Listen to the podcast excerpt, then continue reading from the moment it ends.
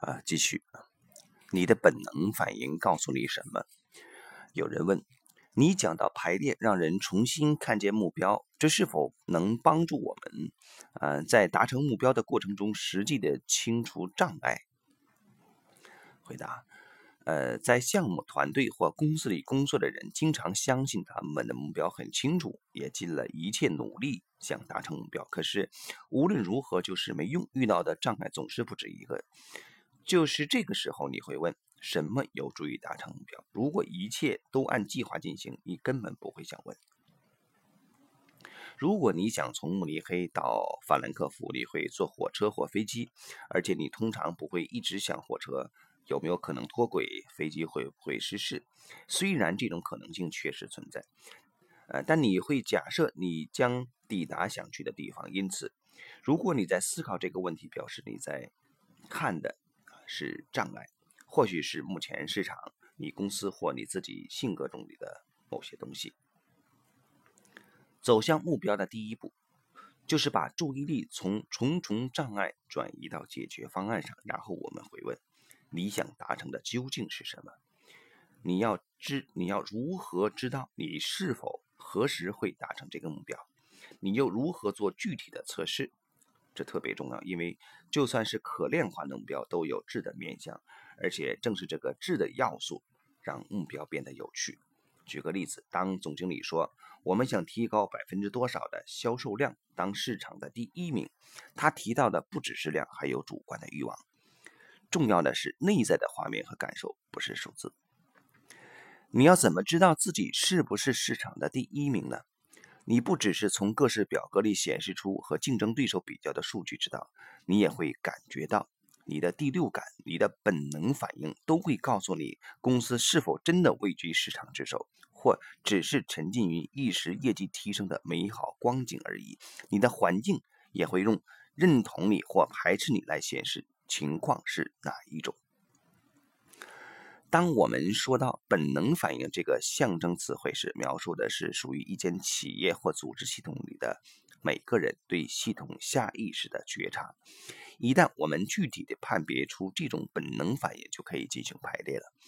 我们可以从适合的排法开始，例如排除你、你的目标市场、客户和员工。假设你的代表在排列在排列中一直看着竞争对手而忽略了目标，接下来需要做什么，自然一目了然。或者，我们可以排除一个项目团队，从他们的战法看出彼此的关系位置，这样或许能看到他们如何。阻碍彼此朝向目标迈进。如果我们的感觉是你的问题和内在的冲突有关，我们可能会排除你内在团队的成员，也就是你性格中的不同面相。你或许会发现，你内在真正想达成目标的部分相对较弱，而从背后偷偷破坏计划的部分相对较强。一旦知道是内在和外在的谁看见了目标并想达成，又是谁不想，你就已经往前迈进一大步了。以系统排列补足其他顾问咨询方法啊？有人问，在企业里解决问题的方法有很多种，系统排列有别于其他的方法的特点是什么？回答。把系统排列和其他咨询的取向结合起来，效果会很好。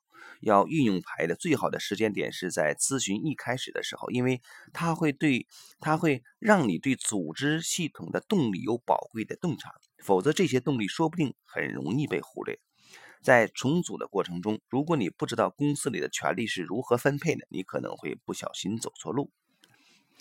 在每个企业里，我们都会找到一个官方。正式的权力结构以及一个非官方不正式的结构，官方版本可以从组织结构图得知，并可以在访谈时补充细节，却无法以这样的方式得知权力结构中看不见的动力。这让我想起一个与顾问有关的老故事啊，至今仍让顾问界的人啊关耳。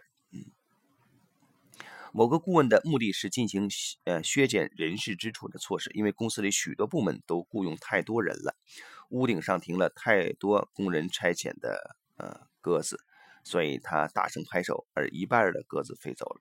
客户对此十分欣慰，但顾问都还没有走出公司大门呢，所有的鸽子又都停在屋顶上，重新回到老地方。鸽子很清楚它的位置在哪里。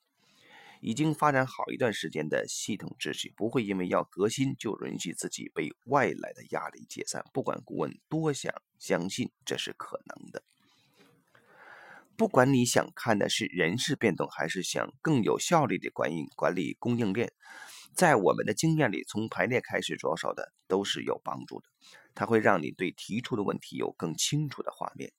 如果你已经开始用其他的方法解决公司的瑕疵，例如，呃，管理培训流程，呃，我们也会把它包含进来。我们从会从一个情况的现状开始，让你通过系统排列或咨询来做解释。如果分析已经完成，改变已在进行中，我们的贡献主要是提供一个仿真的系统画面。当你看着这个画面，你会比以前多一些认识。你可以看清有哪些动力，什么让组织和谐有力量，又是什么削弱、扰乱它，带来紧张。然后你便可以决定下一步要做什么。咬人的行为啊，看清系统的纠葛。有人问啊，我们公司里的个人和部门之间为了竞争明争暗斗的情况很严重，这套方法能发挥作用吗？回答啊，当呃负面的竞争啊派系的情况严重到呃产生了毁灭的效应啊，表示组织里有系统的纠葛，而这是最适合应用排列的情况之一，因为。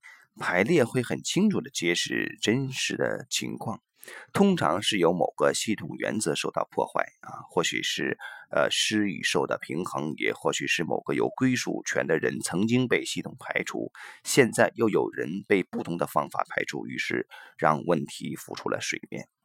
在这种情况下，非得用中立的场景来进行不可。我们不会用属于这个组织系统的人来当代表，因为我们无法知道他们。牵连在这些动力里的呃程度有多深？如果他们确实有牵连，就无法当代表，因为他们代表了特殊利益。那些与咬人的呃行为有关的问题，经常与个人的家庭背景有关。受害者这边是如此，加害者那边亦然。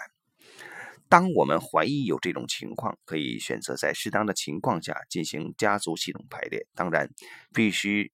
要是牵连其中的人认识到问题的存在，想要探索这个问题并寻找解决之道，进行排列才会有用。好，这一节就先到这里。